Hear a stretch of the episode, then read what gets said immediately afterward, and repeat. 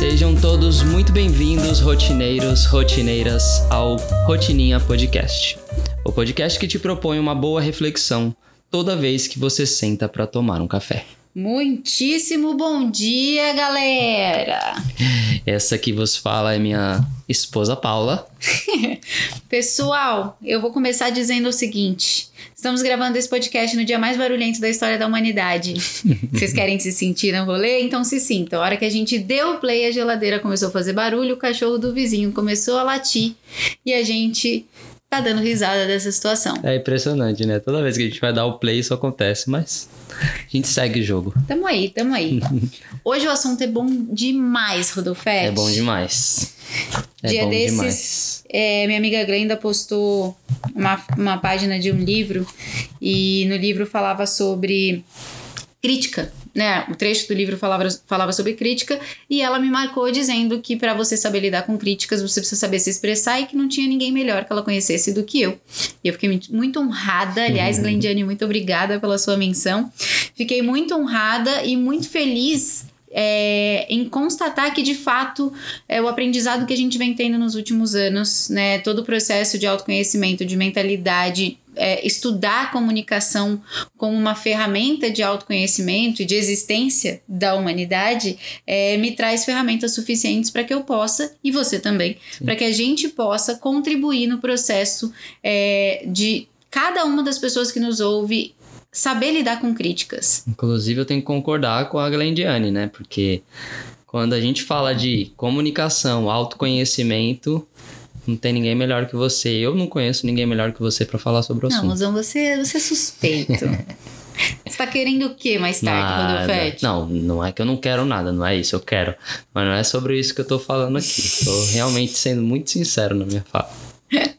Vamos lá.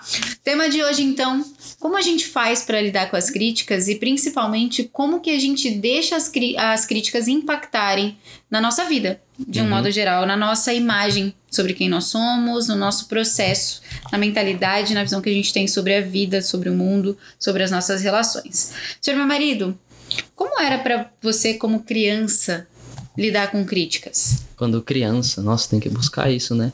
Eu penso que eu sou novo, mas eu lembro que já não sou tão novo Você já assim. tem que rolar a barrinha dos anos pra Pois colocar lá a é. data de nascimento umas quatro Quando vezes. vai fazer os formulários lá, Triste, meu né, Deus. véi? Eu falava, caramba, era tipo uma, uma coisinha assim, já tava lá. Agora rola, rola, rola. Nunca uma- chega. umas três, quatro roladas. Mas beleza. Umas É, três, quatro roladas ficou engraçado. Escrolada, então. Piorou, fica muito feio Então. escrolado. Enfim.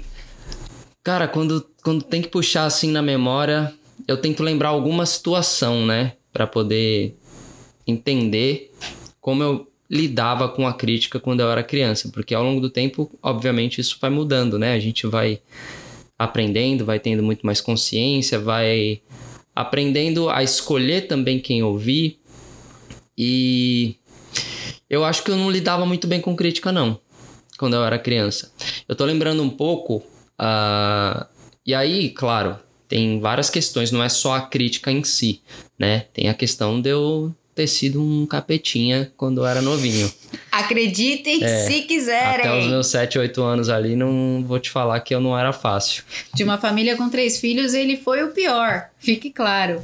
Eu fui o melhor até uma determinada idade. Aí eu descobri Estão percebendo como ele lida com crítica, pessoal? É assim que a gente pega. a habilidade de entender como era o lado escuro da vida e depois eu voltei e hoje eu sou essa pessoa aqui. Porque minha, a vida minha- é feita disso, né? Conhecer Exato. os extremos pra encontrar o caminho do meio. Exatamente. Entendi. Exatamente. E voltando como eu era esse menino meio serelepe, Intenso. intenso, é, obviamente meu pai era quem tava ali pra poder segurar aquele mini furacãozinho, né? E, e minha mãe sofria um pouquinho na minha mão. E aí vinha meu pai pra me mostrar como a vida realmente é. E quando vinham essas críticas, ah, tinha duas coisas, né? Uma que doía, porque é, eu tava levando uma crítica por algo que eu fiz do meu próprio pai.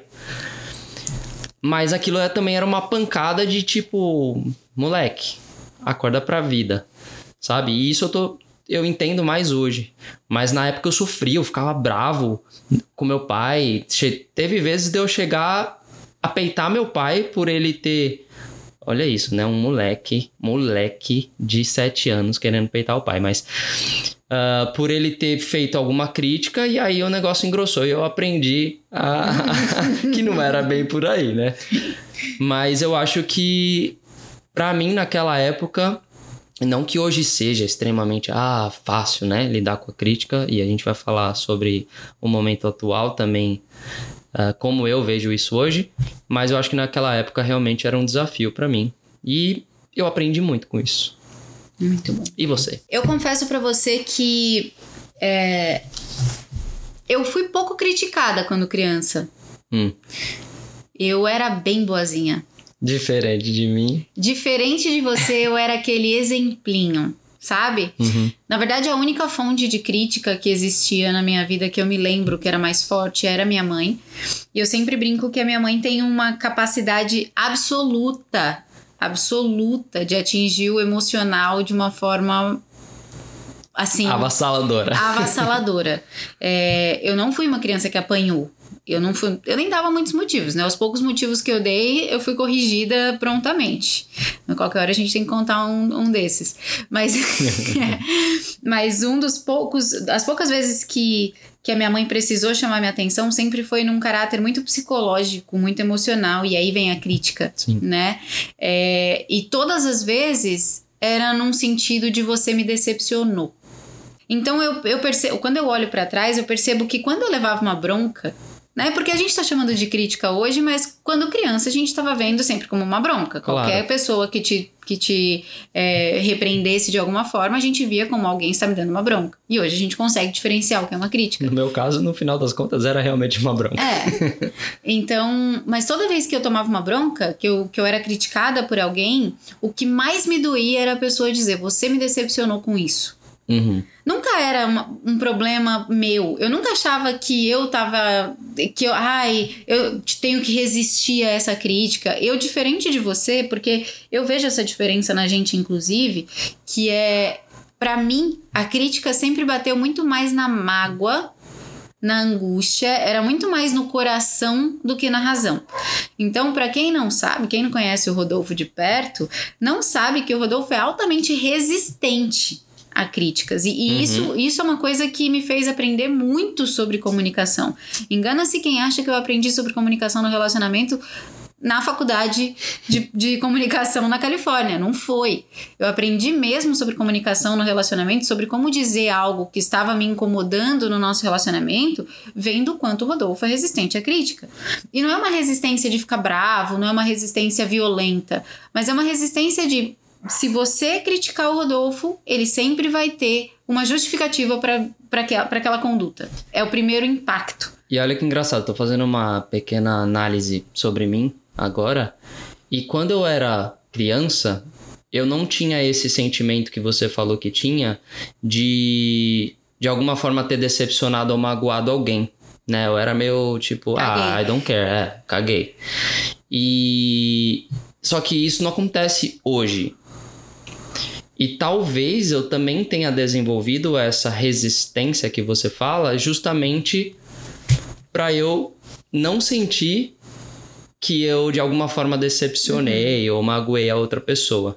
Né? É claro que existem críticas e Sim. críticas, mas eu acho que deu uma mudança forte nisso para mim de quando eu era novo para hoje. Sim. Eu acho que a forma. De fato, a forma como a gente reage à crítica, eu falo isso por mim, pelo menos, e pelas mais de 200 pessoas que eu atendo individualmente, que eu já atendi individualmente, que mostram essa dor. A forma como a gente reage à crítica não é sobre o outro. Você não vai rebater uma crítica para se justificar com outra, é para provar para você que você não estava errado. É verdade. Eu, quando eu vou me magoar com uma crítica, quando eu me decepciono comigo mesma, eu, eu de verdade, eu posso até ter me preocupado de decepcionar o outro, mas eu me decepciono comigo. A crítica dói mais porque eu me decepciono com o fato de eu ter magoado alguém ou de eu ter decepcionado alguém. Então, tudo isso é uma construção, uma construção de criação mesmo. Eu, eu vejo como, como você foi criado. né? Como as pessoas te criticaram quando você era criança. E a gente a gente bate muito nessa tecla de que a gente é, uma, é, um resultado das nossas ações, mas também das nossas histórias. E não tem como a gente ignorar o quanto as experiências de vida que a gente viveu, a nossa educação, o núcleo familiar em que a gente cresceu, impacta em quem a gente é e na forma como a gente se comporta. Afinal de contas, é o que nos construiu, né? É o repertório de experiências. É são os nossos baldinhos. e, e eu, quando voltando a quando eu era criança, eu vejo que a, a, a crítica batia em mim muito como uma decepção, a crítica batia em mim muito como uma mágoa e pouco como uma conduta a ser justificada. Nossa, eu nunca rebateria uma bronca da minha Mas mãe. Mas era uma decepção sobre você mesmo. É. Ou sobre o que você decepcionou sua mãe, por exemplo. Era uma decepção so pelo fato de eu ter decepcionado a minha mãe eu me decepcionava com você mesmo, comigo mesma, por ter decepcionado a minha mãe, certo. por ter gerado nela uma sensação ruim, um sentimento ruim, por ter deixado ela nervosa.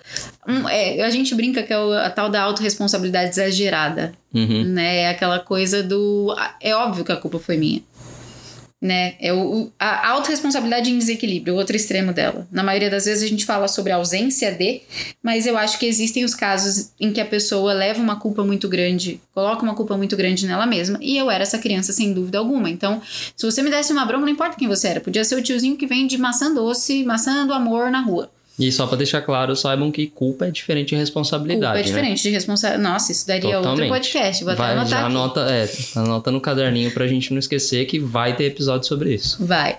É, mas não importa quem era. Eu tô falando da minha mãe porque é óbvio quem me marcou mais. Obviamente que eu levei críticas de outras pessoas na minha infância e não importa quem fosse, a questão era por que, que eu causei aquela sensação ruim na pessoa a ponto dela querer emitir esse julgamento sobre mim? Logo, é óbvio que eu fiz errado. É logo, é óbvio que a responsabilidade é minha. É óbvio que eu sou culpada. Sim. Então, por isso eu não tinha uma resistência à crítica, porque eu não, não me via no direito de questionar aquela opinião. Isso quando eu era criança. Depois eu tive o extremo. Igual você era um inferno, um capeta e virou o Rodolfo, eu também tive o extremo de, de levar a culpa por tudo e eu cheguei no outro extremo de, mano, nem, não, não mesmo. Você pode falar o que você quiser, mas a culpa não é minha. Ainda Foi... bem que eu te encontrei, você me encontrou, né? A gente se equilibra, né, Rosão? Exatamente, porque Opostos. É, é, exatamente que a gente fala cara. da vida. E, e é nesse momento pelo menos para mim foi, no momento que a gente se conheceu, isso começou a mudar em mim. Eu tô olhando agora para trás e percebo que foi nesse momento. E provavelmente foi também um momento que isso começou a mudar em você. Sem dúvida. Né? E eu acho que a gente bateu cada um nos seus extremos para depois chegar num, num lugar de equilíbrio, né? É, não que a gente esteja equilibrado todos os dias, viu, gente? Não é isso que eu tô falando aqui. A gente sempre fica buscando esse equilíbrio, né? Bate em cima, bate embaixo e vai buscando esse, esse equilíbrio. Mas, mas eu acho que foi isso mesmo. A gente se encontrou de uma maneira que um mudou a percepção do outro Totalmente. em relação a não só isso, mas várias coisas da, da vida. Sim.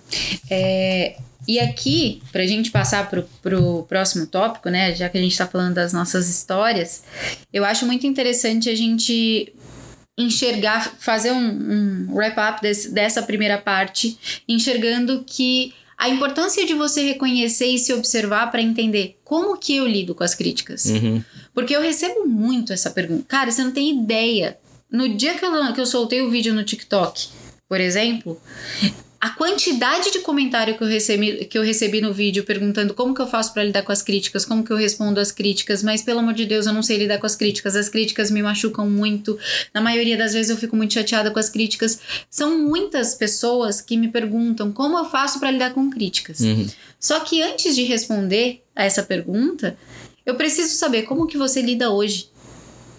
Como que ela bate em você hoje? Porque para mim, perceba, a gente tá falando aqui, só temos duas pessoas aqui na mesa, e a gente tá falando aqui de duas pessoas que reagem de forma oposta, ou reagiam, né? Hoje a gente lida muito melhor, a gente tá encontrando equilíbrio nesse sentido, tanto dentro do nosso relacionamento quanto para as pessoas de fora, mas nós reagíamos às críticas de formas opostas. Ou seja, a solução para o meu tipo de reação é muito diferente da, da solução para o seu tipo de reação. Verdade.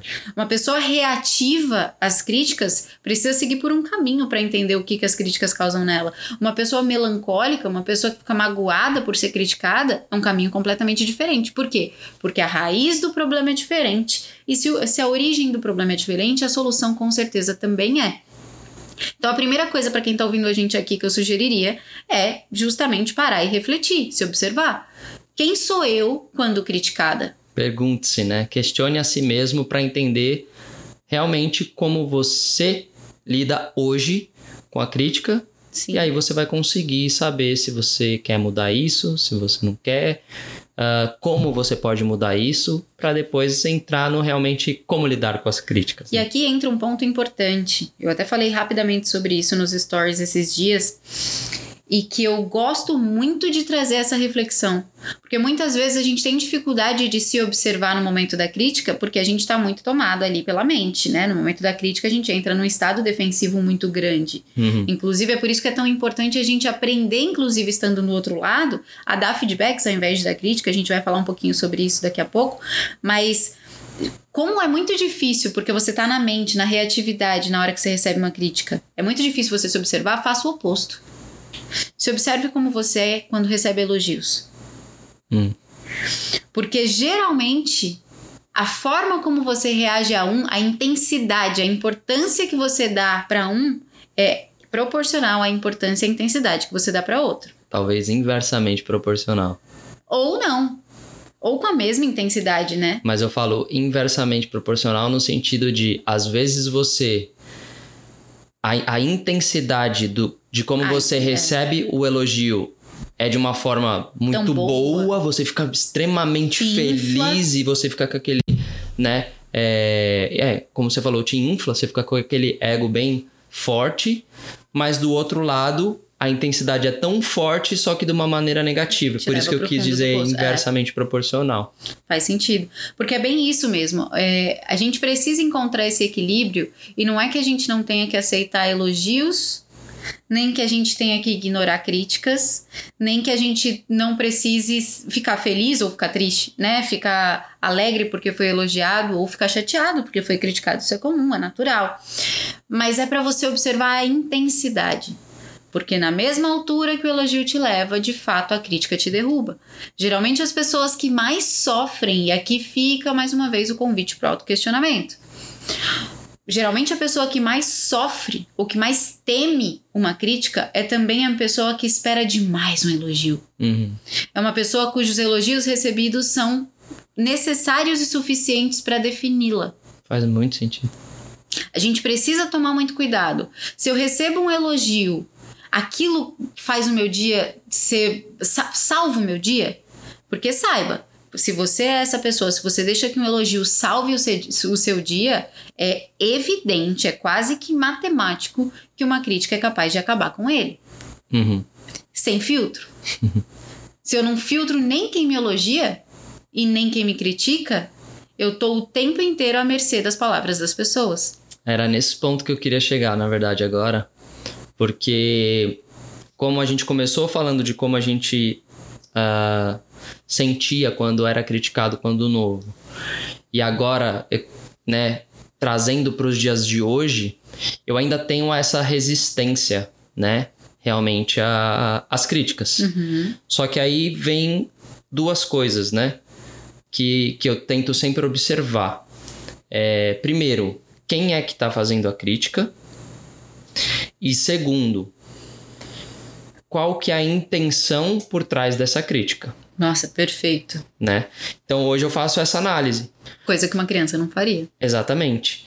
E, e isso faz com que eu consiga lidar, entender aquela crítica e perceber se aquela crítica eu vou, entre aspas, aceitar, entender ela e me transformar Acolher ou não, aquilo, acolher, entender, entender aham. se eu preciso mudar em relação àquela crítica que foi dada, ou se aquela crítica em específico tanto faz como tanto fez para mim Sim. né? Porque aí eu tô analisando Filtro. principalmente essas duas coisas. Quem, né? Qual que é a importância dessa pessoa que tá fazendo a crítica naquele determinado assunto e obviamente na minha vida E dois, qual que é a intenção daquela crítica? Se é simplesmente uma crítica banal, né, no sentido de tipo só para criticar mesmo, porque a gente sabe que existem as pessoas que falam só para criticar, ou se aquela intenção de crítica é, é realmente porque aquela pessoa se importa com você. E aí isso está ligado totalmente com o primeiro, né? Que quem é aquela pessoa que está fazendo determinada crítica. Então acho tá. que é assim que eu olho hoje para essas situações. Chega a me dar uma quentura às vezes assim quando eu tomo uma crítica e aí eu respiro, beleza, calma, e aí eu entendo quem que é, o que ela tá falando e vou uh, me adaptando àquilo, né? Vou entendendo o que realmente aquela pessoa tá passando de mensagem para mim. Vou pegar esse gancho. Eu separei o que você falou em três pontos, né? O quem, a intenção e a relevância. Eu vejo três pontos uhum. diferentes. Primeiro, sobre o quem, eu quero que você me explique que critérios você usa nesse quem. Então, aí o, o quem para mim tá ele é o primeiro mesmo, porque ele tá ligado com os outros dois. Uhum. Mas que, que critério eu uso pro quem? Primeiro é o quem dentro da minha vida. Uhum. Né? O que aquela pessoa na minha vida representa. Tá. Tá? É, então, obviamente, isso fica muito mais forte quando se trata de alguém que é um familiar. Sim. Né? Você, os meus pais, meus irmãos. Alguém cuja opinião importa. Exatamente. E aí, o, com, como isso está ligado com o terceiro, a relevância, aí, vai de, aí a análise vai pro assunto, Sim. vai para a própria crítica. Qual que é a relevância que essa pessoa tem sobre esse assunto, né? Qual que é o conhecimento que essa pessoa tem sobre esse assunto. E aí eu me coloco humilde diante daquela situação para entender qual o tamanho que eu tenho diante daquele assunto e se aquela pessoa, sabe, sabendo o meu tamanho, se eu vou acatar ou não a crítica daquela pessoa. Uhum. Então eu acho que a minha análise é mais ou menos aí. Então começa no quem e desce para esses quem, outros dois análise pontos. Desse quem e a análise do pela, quem passa por essas duas. Relevância. Exatamente. É interessante porque se eu for observar como eu faço esse filtro, eu faço um, um filtro muito parecido, começando pelo quem. É, na verdade, eu não começo pelo quem. Sendo muito sincera, se eu parar para observar, eu começo primeiro pela relevância. Que vem do assunto. Que vem do assunto. Então, muitas vezes acontece é, de, de o assunto ser tão desnecessário ou tão irrelevante que não vale, que não importa quem seja. Poderia ser o Papa, que não é um assunto relevante para mim, uhum. aquela crítica. Não é um assunto que faça com que eu me importe com aquela crítica, com aquela opinião, com aquela, com aquela informação, com aquele posicionamento. Eu simplesmente caguei. Faz sentido, porque se aquele assunto não te interessa, não o que, que vai mudar na sua vida, né? Nossa, e daí que o, sei lá, que o Obama tá falando sobre um assunto que não me interessa. Muito bom. Não tinha olhado para esse lado, mas faz né? total sentido. E aí, quando eu falo de relevância, é relevância para mim. Uhum. Isso é importante para mim, primeira coisa. Esse assunto importa para mim? Ele impacta na vida que eu quero ter, na vida que eu tenho, na pessoa que eu sou, na pessoa que eu quero ser, nas relações que eu quero ter, ele impacta. Se ele impacta, sim ou não? Se não, eu paro de ouvir ali mesmo. A pessoa pode continuar. E eu não paro de ouvir e mando ela calar a boca. Ela pode continuar falando. Máximo que vai acontecer é ela falar comigo como se ela estivesse falando com uma planta, ou eu virar as costas e sair.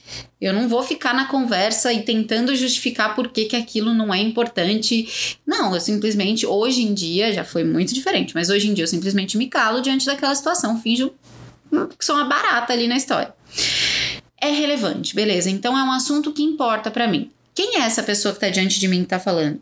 Essa pessoa sabe do que ela está falando? E aí eu, eu entro naquilo que você disse de se colocar na posição de humilde. Eu me coloco como humilde naquela circunstância e observo qual é o meu tamanho diante dessa pessoa e diante desse assunto. Uhum. É uma pessoa que está falando isso com embasamento? É uma pessoa que está me criticando, está criticando a roupa que eu estou usando para gravar um vídeo baseado em quê? Baseada na opinião dela no repertório dela, que por sua vez muitas vezes é irrelevante para mim, porque não é o repertório que eu quero ter, ou é baseado na experiência dela de pessoa que grava vídeos e já fez testes e percebeu que aquela roupa que ela, que ela usava atrapalhava e que depois que ela mudou e, e fez o que ela tá me sugerindo fazer, os resultados dela se tornaram os resultados que eu quero ter. Sim. Tô dando um exemplo bobo aqui pra gente conseguir trazer essa ideia ah, da mas é crítica muito pro, palpável. para o palpável. É, e aí eu avalio esse quem a partir da qualificação, entre muitas aspas, porque aqui a gente não está falando de diplomas e qualificação dentro do contexto de profissional, mas de experiência mesmo, de repertório de experiência daquela pessoa e também de quem ela é, do quanto a opinião dela me importa. Porque eu acho que muitas vezes a gente procura é, também ajuda nesse sentido de como que eu faço para as críticas não me impactarem. Como que eu faço para não me importar com o que as pessoas pensam? E aí tem uma coisa que a Lara Nesteruk fala, falou isso há muitos anos, que ela diz assim: Pare de querer não se importar com o que as pessoas pensam e passe a se importar com o que pensam as pessoas que de fato importam. Uhum. Ou seja, eu preciso primeiro saber opiniões de quem me importam a ponto de eu parar para ouvi-las. Sim. Porque se não importa, você não precisa lidar com aquilo. Aquilo não deveria nem te impactar, aquilo não deveria nem entrar no seu ouvido. Então, esse quem para mim é muito aí. Primeiro, sobre, primeiro de tudo sobre a relevância, depois sobre quem é essa pessoa dentro desse assunto relevante, para eu entender se vale a pena ouvi-la, e depois se a opinião dessa pessoa realmente me importa, pessoalmente, como pessoa, dentro de um relacionamento. E por fim, a intenção. E aqui na intenção eu acho legal porque você falou de uma coisa, né? É, que você avalia se você tá vendo aquilo, se a pessoa tá falando aquilo só para criticar uhum. ou se ela realmente se importa. Aí eu já passei pelo critério da relevância do assunto, é importante para mim. Eu já entendi que aquela pessoa é a opinião daquela pessoa importa para mim e que ela sabe do que ela tá falando. A pergunta é, ela tá me dizendo isso porque ela realmente quer que eu melhore ou ela só quer colocar a opinião dela? E aí eu acho que entram duas coisas, né? Eu acho que é duas coisas porque eu acho que isso envolve o racional, né? E a parte sentimental mesmo, de verdade. É, porque o racional é onde você vai fazer a análise disso, né? Se a pessoa tá simplesmente te criticando por te criticar ou se é algo que realmente tá vindo te agregar ali. Só que vem essa parte do feeling também, né? Como que isso bate em você? Como que você sente isso uh, vindo daquela pessoa? Qual que é a energia que isso transmite? Rola um veneninho. É, então, você... É, é um negócio... Realmente é difícil de falar porque não é racional. É intuição. Né? É isso, é a intuição, é um, um sentimento, assim, que você, sei lá, enxerga e sente nas Sim. entrelinhas. Então, a gente vai para um outro um, para um outro espectro, né, para uma outra forma de analisar uma determinada situação, que é através do sentimento, através do seu quase como você falou, intuição. Acho que é isso. E aqui eu acho que vale também lembrar o seguinte, né? Eu sempre falo muito e eu gosto muito de trazer essa diferenciação, e eu acho que é nesse ponto da conversa que essa diferenciação importa, que é a diferença de crítica, feedback e ofensa. Uhum. E eu, antes de explicar a diferença desses três, eu sei que alguns dos nossos ouvintes, alguns dos rotineiros e rotineiras já me ouviram falar bastante sobre isso, mas eu acho que é importante a gente falar sobre esse tópico para quem está chegando agora. E se vocês já me ouviram falar sobre isso e sabem o quanto isso é bom, eu sei que eu descobri que no Spotify tem um botão que você manda a partir daqui desse ponto do, do, do episódio para a pessoa que precisa ouvir sobre a diferença entre feedback, crítica e ofensa. Então você pode ir lá e já compartilhar é, esse episódio a partir daqui. É isso aí. Fica Clica no, no botão de compartilhar, vai aparecer um botãozinho para você ligar o tempo a partir dali. A hora que você mandar para a pessoa e ela abrir, né, por exemplo, no WhatsApp, ela vai abrir a partir daquele ponto. Fica a dica. E aí, é, eu acho importante falar sobre isso para a gente avaliar também o que é o só para criticar versus o que é a pessoa se importa e mesmo assim critica. Uhum. Vamos partir do pressuposto de que essa conversa aqui tá vindo de, de um lugar em que nós estamos recebendo críticas de pessoas que ainda não entenderam a diferença entre uma crítica e um feedback. Certo. Então não adianta a gente só ignorar a crítica só porque ela não tá desenhada num formato de feedback que seria muito mais gostoso de receber. Qual que é a nossa responsabilidade aqui, a minha, a sua e de quem está ouvindo a gente? É se responsabilizar pela, pelos feedbacks que a gente dá, mas não esperar que todo mundo saiba dar um feedback. Né? Então, primeira coisa, vamos entender aí. Nem toda crítica, só porque tem tom de crítica, é negativa. num sentido de maldade, num sentido de tentar te ofender, num sentido de te magoar.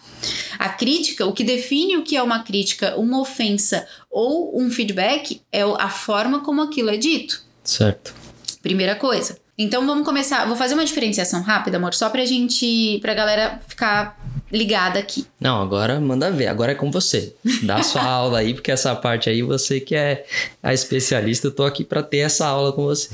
Vamos lá, quem estiver ouvindo, se tiver com papel e caneta na mão, eu quero que vocês anotem. Vocês separem a coluna é, em três colunas. Vocês vão colocar na coluna 1 um, feedback. Na coluna 2, vocês vão escrever crítica. E na coluna 3, vocês vão escrever ofensa. E aí a gente vai preencher essas três colunas de modo que você vai conseguir, a partir de agora, diferenciar completamente e imediatamente de uma forma prática o que é uma e o que é outra.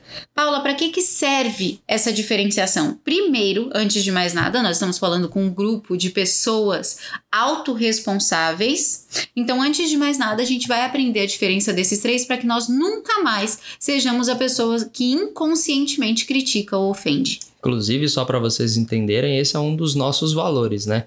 É a autorresponsabilidade. autorresponsabilidade. Tudo que a gente está aprendendo aqui é óbvio que eu sempre vou encorajar vocês e o Rodolfo também que vocês compartilhem para que pessoas que convivem com vocês possam também se desenvolver e ter um comportamento melhor, uma mentalidade melhor e etc. Mas em primeiro lugar, o grande objetivo é que a gente, vocês, aprendam certo? E vocês se observem. Então vamos lá, vamos voltar para as nossas três coluninhas: feedback, crítica e ofensa. Na coluna 1, que é a coluna do feedback, você vai escrever o seguinte: dizer como me sinto a partir de uma conduta da outra pessoa, sem emitir opinião e nem condenação. Eu não digo se a conduta do outro está certa ou errada. Eu digo como eu me sinto a partir da conduta daquela pessoa. Certo. Eu não digo que aquela, que aquela conduta é responsável por me causar dor. Eu me digo, eu digo que quando exposta a uma conduta como aquela, eu me sinto de determinada maneira.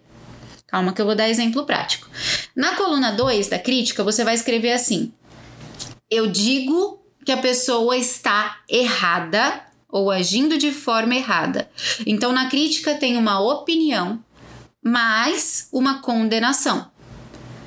Então, toda vez que ao me expressar eu digo para a pessoa que além de eu, de eu não gostar daquela opinião, daquela situação, ela está errada, porque ela não está de acordo com os padrões do que eu esperava que a pessoa fizesse ou que eu esperava da forma como a pessoa se comportasse, eu estou criticando a pessoa. Isso é o mais comum, que é o tema principal, o tema central do nosso podcast, e a gente está aprendendo a lidar justamente com essa pessoa, a pessoa que chega ali e como você não está agindo do jeito que ela acha certo, ela chega para você e diz: Olha, já que você não está agindo do jeito que eu acho certo, você está agindo errado.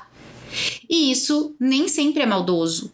Isso às vezes é positivo num sentido de te mostrar um ponto cego que você não está vendo, no sentido de te dar uma oportunidade de rever a forma como você está se posicionando, porque se alguém está enxergando desse jeito, outras pessoas certamente também estão, mas a gente vai chegar lá. E na terceira coluna, você vai escrever assim: opinião, mais condenação, mais adjetivo negativo. Qual que é a única diferença entre uma crítica e uma ofensa? O adjetivo negativo. Uhum é quando eu xingo ou quando a pessoa me xinga. É quando o outro, ao dizer que eu estou agindo errado pelo simples fato de não estar tá agindo do jeito que ela considera certo, eu mereço um adjetivo negativo. Um adjetivo como irresponsável, como vagabundo, como encostado, né? É sempre o exemplo que eu dou do marido sentado comendo cheetos no sofá. é o exemplo mais claro que eu posso trazer para diferenciar esse assunto. Então, eu consigo trazer três exemplos, um de feedback, um de crítica e um de ofensa, nessa cena. Imagine que você, esposa, e se você for marido, imagine que a sua esposa está no sofá. Mas como eu sei que a, que a maioria é mulher. O parceiro, de qualquer forma. O parceiro ou parceira. Imagine que você acorda de manhã, pega as crianças, dá banho nas crianças, dá café da manhã para as crianças, arruma a lancheira, deixa a pia impecável, brilhando, põe as crianças no carro, na cadeirinha, deixa na escola, vai trabalhar, volta e durante todo esse período, seu parceiro ou sua parceira ficou sentada no sofá comendo cheetos, jogando é, farelo por toda parte, assistindo televisão. E aí, quando você chega à noite, você tá esgotada, já passou de volta, pegou as crianças na escola, já tá fazendo a janta e já tá. Já não deu tempo ainda de tomar banho, você não conseguiu tirar a roupa que você passou o dia inteiro trabalhando e a pessoa continua lá imóvel. Existem três formas de você comunicar o quanto aquilo te incomoda. A primeira, a primeira coisa antes dessas três formas é entender que calada você não pode ficar. Porque todo feedback não dado é uma farpa, aquelas farpinhas de madeira que a princípio são inofensivas, mas se você não tira, infecciona. Então a primeira coisa que você precisa entender é que se algo te incomoda, você tem total direito de expor. A questão é como expor. Então, no primeiro caso, você vai chegar e você vai fazer assim: Cara, você ficou o dia inteiro nesse sofá, eu saí, eu fiz tal coisa, eu fiz tal coisa, eu levei as crianças na escola e não sei o que, eu faço tudo nessa casa, eu trago dinheiro para essa casa e você tá aí encostado, por isso que você vive essa vida de merda, seu bosta, seu vagabundo, seu encostado. Aqui eu tenho Ofensa. uma ofensa.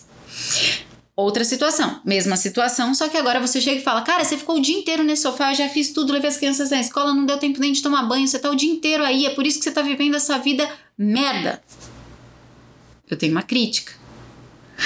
Por que, que eu não tenho uma ofensa? Porque eu não chamei de vagabundo encostado. Você não Mas deu um adjetivo negativo. Eu não dei um ele. adjetivo negativo. Mas você concorda que eu fiz uma crítica? Só porque ele, ele tá agindo diferente do que eu esperava, eu tô dizendo que é por isso que ele vive a vida de merda.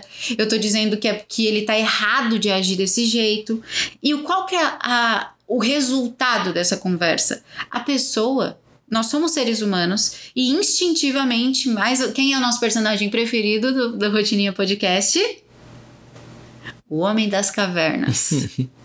Eu vou ter que dar um nome pro Homem das Cavernas. Eu vou chamar. Como, pensa aí Boa no nome. ideia. Vou, vou pensar. Vamos pensar num nome. Mandem, mandem lá no Instagram pra mim um nome, uma sugestão pro Homem das Cavernas, que eu uso todo o podcast aqui. Cavernoso. O Cavernoso? O Cavernoso é bom. É, e aí, vamos lembrar do Cavernoso, do Homem das Cavernas. É instinto. Se você se sente atacado, ameaçado, você reage. Você se, Se defende. defende. você não ouve mais. Você só tá preocupado em sobreviver diante daquela ameaça. Então, se eu chego e eu acuso a pessoa, porque a crítica e a ofensa nada mais é do que uma acusação, eu coloco na pessoa toda a culpa por aquela situação, o que acontece é que ela tende a reagir. É aqui que as brigas começam. É aqui que o quebra-pau estoura. Por quê? Porque ela tá fazendo o papel dela de reagir. Agora, veja a mágica acontecer. Imagina a mesma situação. Seu parceiro ou sua parceira sentado no sofá comendo cheetos, jogando farelo para todo lado. Você fez tudo aquilo lá e você tem toda a razão de estar tá possessa. Aí você chega para ele e faz assim: Eu tô vendo você sentado nesse sofá o dia inteiro. Eu acordei de manhã, eu levei as crianças pra escola, eu fui trabalhar, eu voltei, eu já fiz a janta, eu não tive tempo de tomar banho, eu não tive tempo de fazer xixi. Você está sentado aí no sofá. Quando eu te vejo assim, eu me sinto completamente abandonada. Eu me sinto abandonada, eu me sinto desrespeitada, eu me sinto usada. Eu me sinto assim diante de uma circunstância como essa. E veja, eu, te- eu, eu me importo muito com o nosso relacionamento e eu quero muito que essa situação se resolva, de uma forma ou de outra. Eu preciso da sua ajuda para isso. Eu preciso que você entenda. Caso você não tenha percebido, caso eu não tenha deixado claro, eu preciso que você entenda que esta situação está me magoando profundamente. Eu disse que o fulano tá me magoando. Zero. Eu disse que ele tá errado de agir desse jeito. Eu disse que é culpa dele, da pessoa dele, tudo de ruim que acontece na minha vida. Eu ofendi ele? Não. Não. Mudou todo o tom. Mudou tudo. Eu só falei sobre o que eu sinto diante daquela circunstância. Como eu não acusei ele, como eu não, não empurrei para ele uma, uma acusação, ele não precisa se defender. O cérebro dele, a mente dele não reage como defensiva. Ele para e ouve. E aí é na hora que ele entra na, numa análise, autoanálise até. E pode ser que seja uma pessoa, um cuzão mesmo. Que não, né? Que não entra, que não avalie, mas. Não, ele vai avaliar, mas pode ser que ele chegue à conclusão de que problema é seu. Uhum.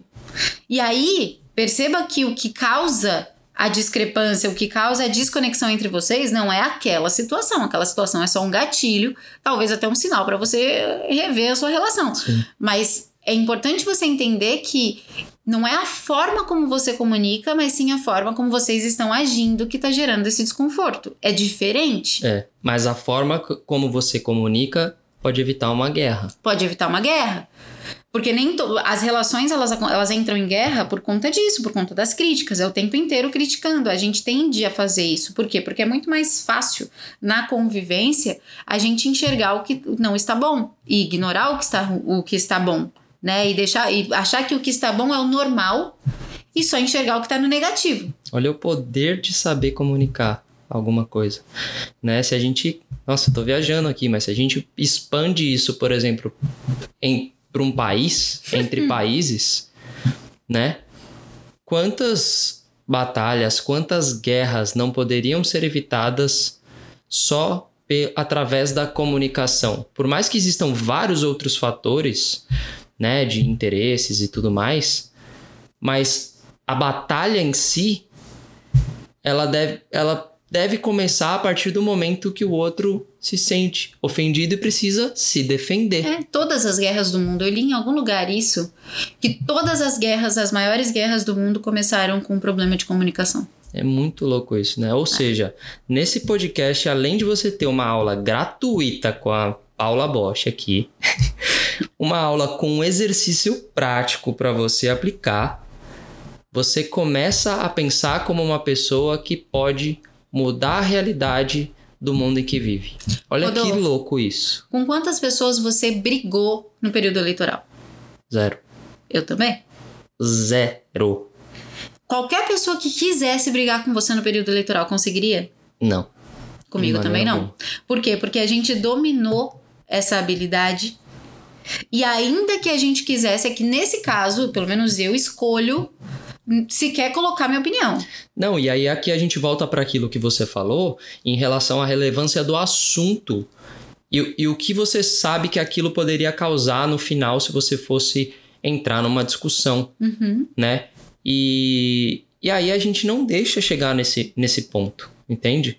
De, de briga, de Não. guerra, de com a sua própria família, com o seu próprio pai, você acaba com a sua relação por causa de gente que não sabe que você nem, nem sabe que você existe e nem tá preocupada como é a sua vida.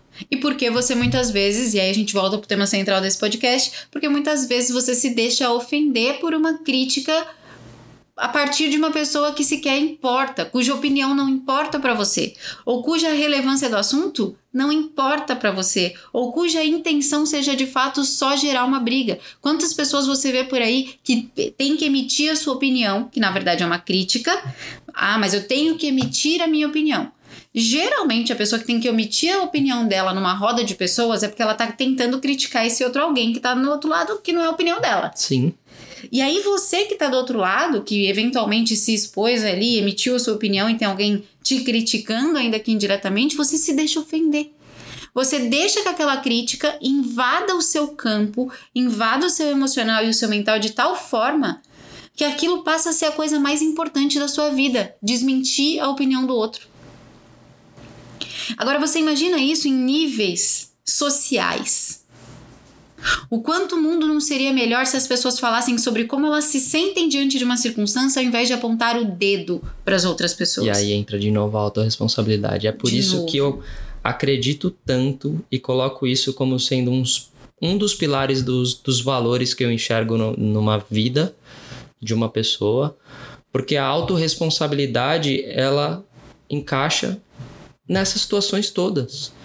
E ela pode mudar o curso das coisas. Ela Não só muda. da sua vida, mas da vida de quem está à sua volta também. Sim. Então lembre-se sempre disso. Imagine que. Por que, que a gente entrou em feedback, crítica e ofensa, né? Porque eu falei que na, na análise da intenção, quando a gente faz o critério de quais críticas entram, né? E a gente, quais críticas a gente recebe de verdade, na análise da intenção a gente dividiu entre as críticas que são só para criticar e as críticas das pessoas que se importam de verdade, né? Que querem a sua melhoria a partir daquele comentário. Eu quero que vocês, a partir de agora, quando fizerem toda essa análise da relevância de quem é a pessoa que está te criticando, na hora de avaliar a intenção, ao perceber que é uma pessoa que de fato se importa com você, ainda que ela ainda depois desse podcast ela vai saber agora te dar um feedback ao invés de uma crítica. Mas ainda que ela ainda não saiba te dar um uhum. feedback e ela esteja te criticando e ela esteja expondo a opinião dela mesmo se importando com você de forma que você se sinta criticada, lembre-se de avaliar aquela crítica sob uma perspectiva de feedback. Cabe a você agora transformar a crítica da pessoa que te importa, cuja opinião te importa, em feedback. Então você vai observar e pensar, tá? Se ela estiver, ela tá me dizendo que eu tô errada porque eu falei tal coisa na internet. Se ela tivesse me dando um feedback, como que ela estaria dizendo isso? Ela, ela diria que ela se sentiu o quê? Uhum. Será que ela tá me criticando? Olha, aí entra empatia. Primeiro a gente fala de autorresponsabilidade, agora entra empatia. Será que isso que ela tá dizendo que eu fiz errado, na verdade gerou uma sensação ruim nela? Qual foi a emoção ruim que a minha conduta gerou nessa pessoa que fez com que ela viesse me contar que eu estou errada na visão dela? Cara, quando você começa a fazer isso, e eu sei que vai ter muita gente que vai ouvir isso num primeiro momento e vai falar, porra, mas eu vou viver. Eu vou viver me preocupando com o que as pessoas estão sentindo a partir do que eu falo. Sim, baby. Não, e ainda assim, é, como várias coisas nessa vida, e como a gente já falou aqui em, em um outro episódio, você tá treinando isso. Vai chegar uma hora que tudo isso, todo esse processo vai ser muito rápido e muito automático né? É, você vai avaliar essa pessoa, você vai avaliar o assunto, você vai entender, racionalizando e sentindo a intenção daquela pessoa assim, né? Em questão de segundos. E vai ter empatia pela forma como a pessoa diz também assim. Caramba, a gente está vivendo isso intensamente aqui com a volta para o Brasil, depois de ver tanto tempo longe dos nossos familiares. É, quando a gente começa a observar, a gente começa a ter empatia pela forma como as pessoas falam o que elas querem dizer, quando a gente começa a ter empatia, fazer essa análise amorosa de verdade, intencional, com compaixão de por que essa pessoa está falando comigo desse jeito, fica tudo tão mais leve. Nossa, sem Você dúvida. para de se ofender com quem não tá te ofendendo. Porque nada é sobre você. No fim das contas, o que eu digo pro Rodolfo não é sobre o Rodolfo. É só uma expressão da forma como eu enxergo as coisas e vice-versa. Como é a frase do Paulo? Quando Pedro fala sobre Paulo, eu sei mais sobre Pedro do que sobre Paulo. É, tipo isso aí é a frase do fofoqueiro, né? Aliás, ixi, tem esse, tem essa, tem esse rolê aí pra gente fazer de podcast também. O podcast da fofoca vai dar o que falar. Os veteranos já sabem como a gente se posiciona, a galera da mentoria do autoconhecimento descomplicado. Saudades, hashtag saudades de vocês, mas em breve estaremos juntos. Eles sabem muito bem como a gente se posiciona com relação a isso. Mas esse processo de empatia é a primeira porta. Amor, é, eu diria que é assim, é a chave mestre para as críticas não te machucarem mais. É você passar a ter a intenção real e genuína de mais do que ouvir o que a pessoa está dizendo, perceber o que está fazendo ela dizer aquilo. É compreender mesmo, né? É, é compreender, é olhar atrás das palavras, é olhar além das palavras. Ela está dizendo que eu estou errada porque eu prefiro empreender do que passar num concurso público. Exemplo, exemplo clássico. Sei que tem muita gente que acompanha a gente que quer sair da carreira do CLT e empreender e aí está ouvindo crítica de todo mundo. Ou quando a gente resolveu pedir demissão de tudo, dos nossos empregos estáveis, nossas carreiras maravilhosas e largar tudo para ir limpar ralo na gelateria. Uhum. Quando alguém me critica a partir daquilo que eu estou fazendo, sem que eu tenha pedido opinião dela, ou sem que eu tenha pedido, né, é, a, a, a opinião mesmo, a visão dela sobre aquele assunto, mais do que observar, mais do que eu ouvir o que ela me diz e falar, essa pessoa não me apoia, essa pessoa está me criticando, essa pessoa está me deixando insegura diante daquilo que eu quero fazer, as pessoas estão me, me amedrontando, as pessoas estão me desencorajando. Antes disso, mais do que isso, eu vou olhar e falar: quem é essa pessoa que está falando isso para mim? O que, que ela sabe sobre esse assunto? O que, que ela conhece sobre essa vida nos Estados Unidos que eu vou morar? Qual é a intenção dela? Uhum. Os nossos pais não aceitaram a nossa decisão de ir para os Estados Unidos, eles criticaram diretamente. O ponto é, primeiro, o que, que eles sabem sobre a vida que a gente está indo viver lá? Segundo, quem são eles? Eles se importam comigo, eu me importo com eles. A crítica deles é só para me criticar ou eles realmente estão se importando comigo? Ah, eles realmente estão se importando comigo. Se eu sei tudo isso, agora eu olho e falo: por que, que eles estão dizendo o que eles estão dizendo? Não é para me magoar, não é para me desencorajar, não é para me machucar. É porque eles se importam comigo. É porque eles não sabem. E a gente tem medo daquilo que a gente não conhece na maioria das vezes e eles não conhecem. Então ah. eles têm medo pela gente. Exatamente. Afinal de contas, eles só querem o seu bem, né? Eles só querem nos proteger. Então, Exatamente. Usar a empatia para entender isso é muito, muito, muito importante. Qual que é o ponto positivo de receber uma crítica? Ah, eu acho que é você ter a oportunidade de olhar para aquilo que você talvez não esteja vendo e poder mudar, né? Se, se for realmente o, o caso. Eu acho que esse é o ponto positivo. É, vale ignorar todas as críticas? Todas não. Mas tem algumas sinceramente, que a acho maioria. que vale. porque, as, porque muitas das vezes a pessoa realmente, é aquilo que você falou, ela não, não sabe como, como comunicar, não sabe como trazer um feedback uhum. ao invés de uma crítica. Então, é a forma como ela sabe comunicar algo, né? Então, acho que tem que olhar para isso também mas não acho que todas as críticas devem ser aceitas, nem todas devem ser ignoradas. E quando eu falo sobre aceitar as críticas, quando eu falo né, na, na comunicação além da fala, na masterclass, na imersão, na mentoria, é, quando eu falo sobre a parte de, aceit de receber críticas, eu sempre digo para as minhas alunas e meus alunos é, silenciarem a autocrítica. E esse é um ponto que eu preciso passar nesse episódio. Eu sei que a gente já tá se estendendo um pouquinho, mas eu preciso passar nesse episódio a ideia da autocrítica. O que, que é a autocrítica, Rodolfo? A autocrítica nada mais é do que um mecanismo de defesa que você vai desenvolvendo desde a sua infância para garantir que ninguém tenha motivos para te criticar, porque a crítica já te machuca demais. Uhum. Então, como que funciona na nossa cabeça? Imagine que você é uma criança e você, em princípio, você não entendeu que é errado pular na piscina e jogar água nas, nas outras pessoas que estão na piscina. Você não entendeu. Pra você, você tá. Mano, você, você nem tá vendo as pessoas. Você pula de propósito pra molhar as pessoas no churrasco. Né? Tá todo mundo ali em volta Nossa, da piscina na festa de fim de ano da empresa do seu pai. Pô, era muito da hora fazer isso, cara. Quem não foi no sítio na festa de fim de ano da empresa do pai Ai, ou da mãe? Meu Deus, do jeito que a, a, minha parte criança é tão viva dentro da minha cabeça, na hora que eu tenho a oportunidade de fazer isso, é muito provável que eu vou fazer. Olha lá. Então você imagina, você tem ali seus 5 anos de idade, 5, 6 anos, você é um capeta, igual o Rodolfo era. e aí você tá na festa de fim de ano da empresa que seu pai trabalha. Aqueles velhos tudo em volta, com a cerveja, com o churrasco, espetinho que o patrão pagou e não sei o que e tal. Aí vai você lá e dá um, um mergulho bomba, aquele que. Plá, chutando água, água assim ainda. Chutando a água, que é pra garantir que vai molhar aquela tia chata que briga com todo mundo. Na hora que você faz isso, você ainda não entendeu que tá errado. Você ainda não entendeu, você não tem um senso crítico para identificar que aquilo invade o espaço das outras pessoas, certo? Uhum. Só que você faz aquilo, vem um adulto, geralmente uma, a maior referência de conduta, seu pai ou sua mãe ou quem te cria, ou deveria vir, né? Se não veio, temos alguma coisa errada ali também. Mas veio um adulto e ao invés de te dar um feedback, ao invés de te explicar de verdade o motivo pelo qual você não deveria fazer aquilo de uma forma amorosa que não te incomode, ao invés disso, você recebe uma crítica.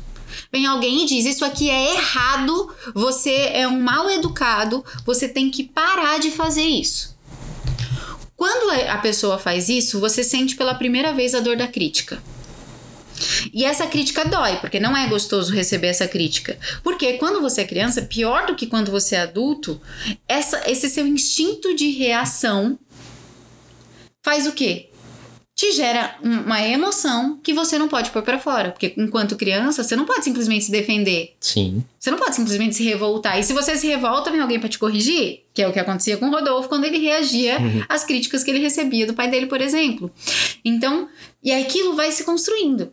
E vai passando uma determinada idade que as críticas ficam muito maiores que os elogios na sua vida, na sua infância. Eu sempre falo, quem, quem diz que tem saudade da infância vai se fuder. Na moral, eu, eu acho a infância um puta pé no saco.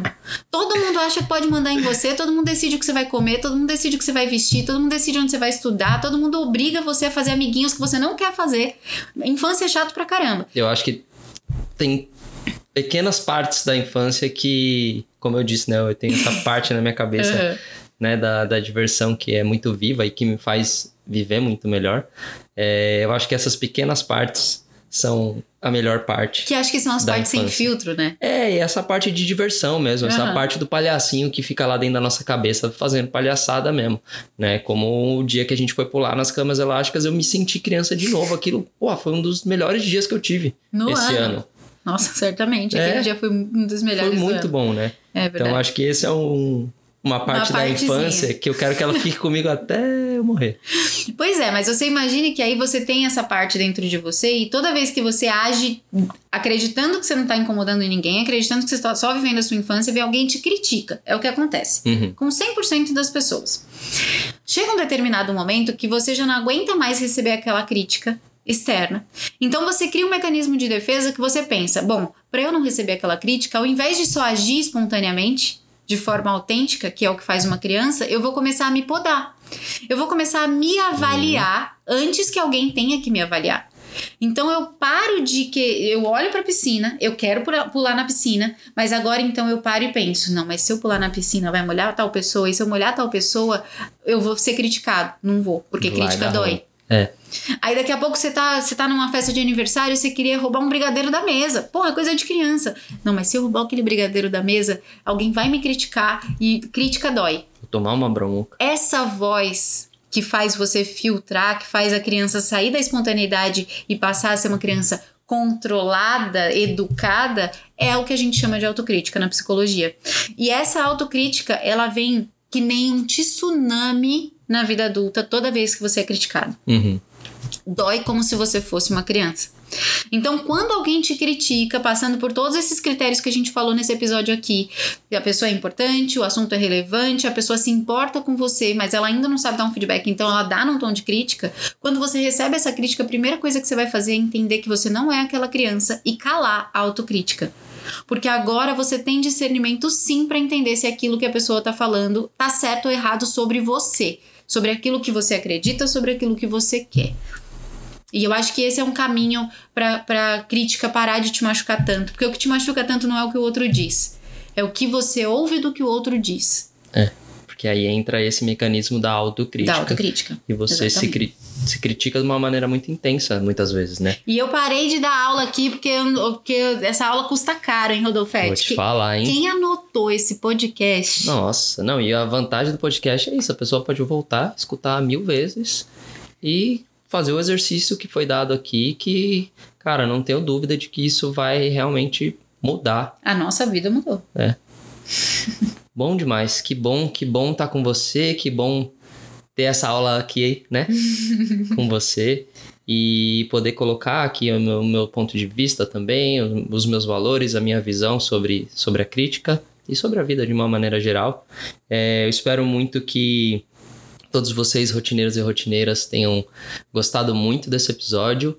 Compartilhem com as pessoas que, que você sabe que podem se beneficiar, né? Sim. Disso, que podem entender o que é feedback, como lidar com a crítica.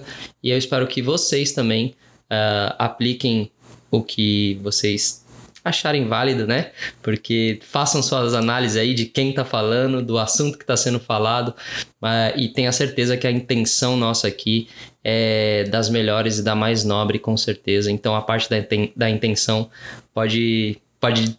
Não precisa fazer análise. Fique com a análise só do quem e da relevância. E é isso. Se você tem filho, ou conhece alguém que tenha, e eu sei que você conhece, compartilhe esse podcast. Se você está num relacionamento ou conhece alguém que esteja num relacionamento, eu sei que você conhece alguém que está num relacionamento, compartilhe esse podcast. Se você tá, trabalha numa empresa, se você tem subordinados ou se você é subordinado de algum líder, Compartilhe esse podcast com as pessoas que convivem com você nesse ambiente. Todas as pessoas são diretamente beneficiadas quando elas aprendem a se comunicar, quando elas aprendem a transformar as críticas, as opiniões, a forma como elas se expressam em feedbacks. E quando elas aprendem também a receber de uma forma genuína e amorosa as críticas e feedbacks que elas recebem de outras pessoas.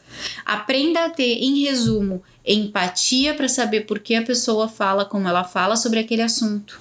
Aprenda a ter filtro para saber de quem você vai ouvir aquilo. E aprenda a ter autorresponsabilidade para saber que o primeiro ponto de melhoria tem que partir de você. Não adianta você encaminhar esse podcast para sua mãe, para o seu marido, para o seu filho, para sua amiga, para o seu chefe, se você não estiver disposta, antes de todo mundo, a aprender a se comunicar melhor. Essa é a minha mensagem sobre comunicação. A gente falará muito mais sobre isso no futuro, mas por hoje era isso que eu queria trazer. É isso aí. Muito obrigado. Sigam a gente por aqui. Não esqueçam de ativar o sininho, porque amanhã tem mais. E avaliem o podcast. Logo depois do, da nossa foto do podcast, tem uma estrelinha ali, né, amor? É uma estrelinha? Isso clica ali na estrelinha, faz sua avaliação. Eu não quero te manipular e dizer pra você botar cinco, mas faz a sua avaliação se o podcast foi útil para você e não deixa de compartilhar também no Instagram e marcar a gente, porque tá sendo um movimento incrível ver a quantidade de pessoas que já tá envolvida na nossa rotininha, tomando café com a gente, ouvindo é, a gente no trânsito, compartilhando os nossos conhecimentos e o nosso amor aqui, as nossas palavras com quem elas também amam. É Faça parte desse grupo. Muito, muito obrigado. Um beijo. beijo. Tchau.